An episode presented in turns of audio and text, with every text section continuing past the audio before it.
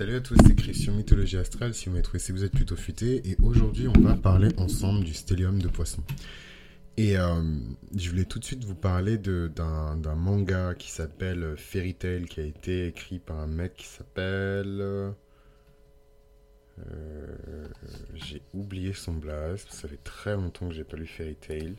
Mais je vais vous dire ça de suite, because Google is my friend. Quand je vous dis que Google is your friend, c'est pas pour vous embêter, c'est que Google is really your friend.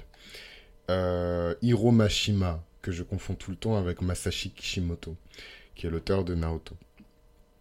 Euh, donc Hiro Mashima, qui est l'auteur de Fairy Tail, qui est un manga euh, pour les enfants, pour les garçons, parce que les, les, Japonais font la distinction entre manga pour petits garçons et manga pour petites filles ce qui est un peu spécial, mais c'est japonais.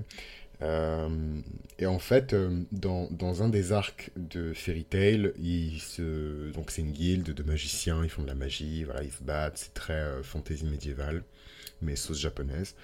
Et en fait, à un moment donné, ils arrivent contre un, un, ennemi, un adversaire qui a le pouvoir d'augmenter le niveau de douleur ressenti. Voilà. Donc en fait, l'adversaire lui-même, il n'est pas forcément très fort, mais parce qu'il a le pouvoir d'augmenter le niveau de douleur perçu, ben en fait ses attaques sont terribles. Euh, et surtout s'il est en combinaison, donc en, tandem avec quelqu'un qui est vraiment très fort, ben en fait ça devient tout de suite extrêmement dangereux pour la personne ou les personnes qui sont en face.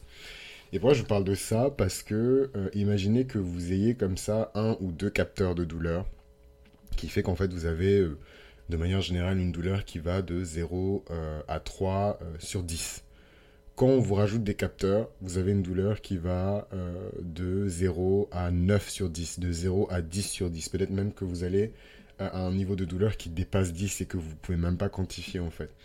Et pour moi, c'est ça quand on a euh, le stellium en poisson. Ça veut dire que vous allez mourir, ça veut dire que vous allez souffrir. Mais vous avez une sensibilité, une hypersensibilité qui fait que vous pleurez plus facilement que la moyenne, vous êtes triste plus facilement que la moyenne, vous vous sentez blessé plus facilement que la moyenne, vous ressentez la peine des autres plus facilement que la moyenne, euh, vous ressentez la mélancolie des autres plus facilement que la moyenne. Tout est ressenti plus facilement que la moyenne.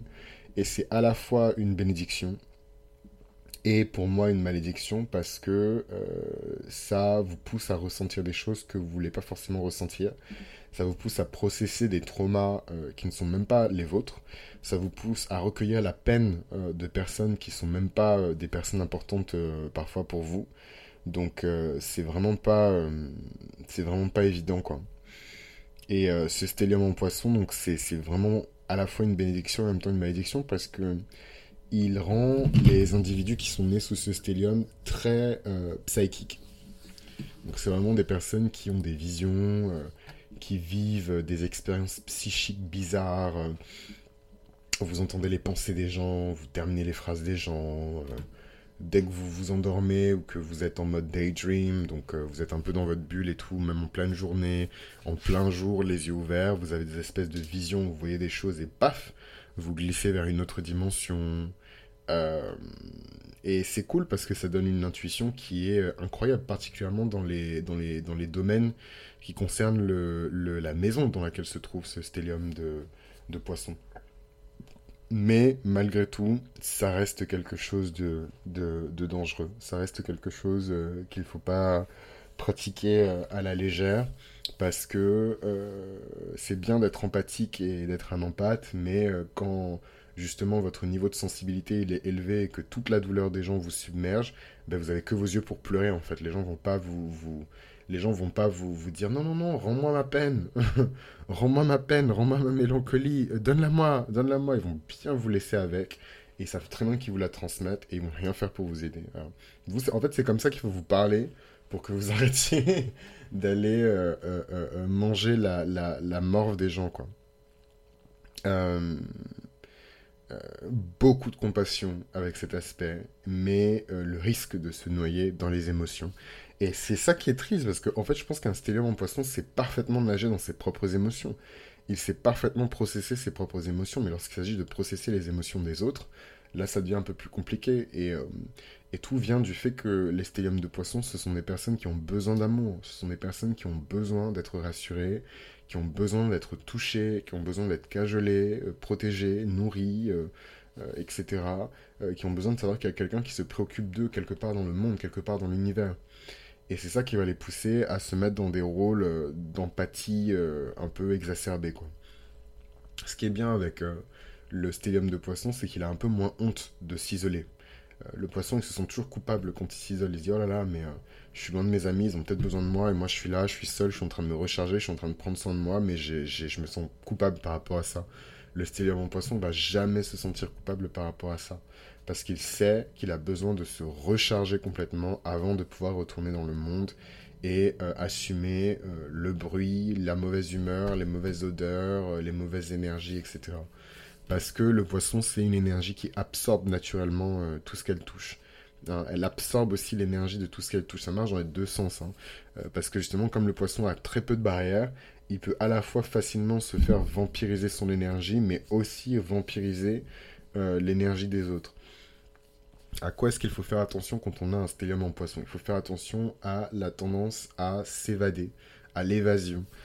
On trouve que cette réalité est trop dure, on trouve que cette réalité est trop morne, on trouve que cette réalité est trop ennuyeuse, on commence à jouer aux jeux vidéo, on commence à fumer de la marijuana, on commence à euh, boire de l'alcool euh, en pleine journée, à midi, une bouteille, deux bouteilles, trois bouteilles, euh, on commence à prendre des drogues chimiques, des psychédéliques, l'ayahuasca, je sais même pas comment on prononce, mais bon, vous avez compris.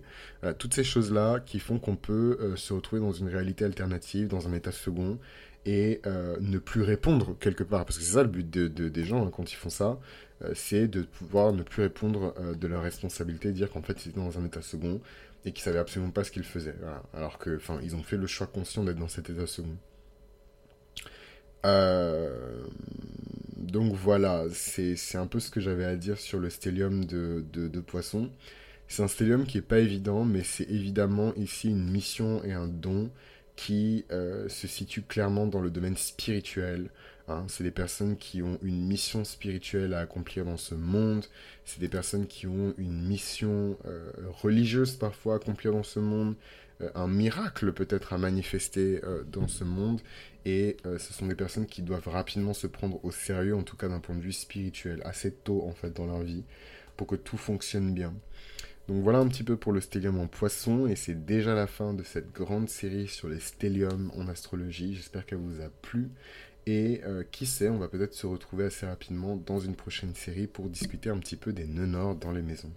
Je vous embrasse et je vous remercie pour votre soutien. N'hésitez pas à liker, vous abonner, recommander le podcast autour de vous et surtout laisser des avis sur Spotify, Deezer, sur euh, YouTube, sur Apple Podcast. Euh, c'est très important.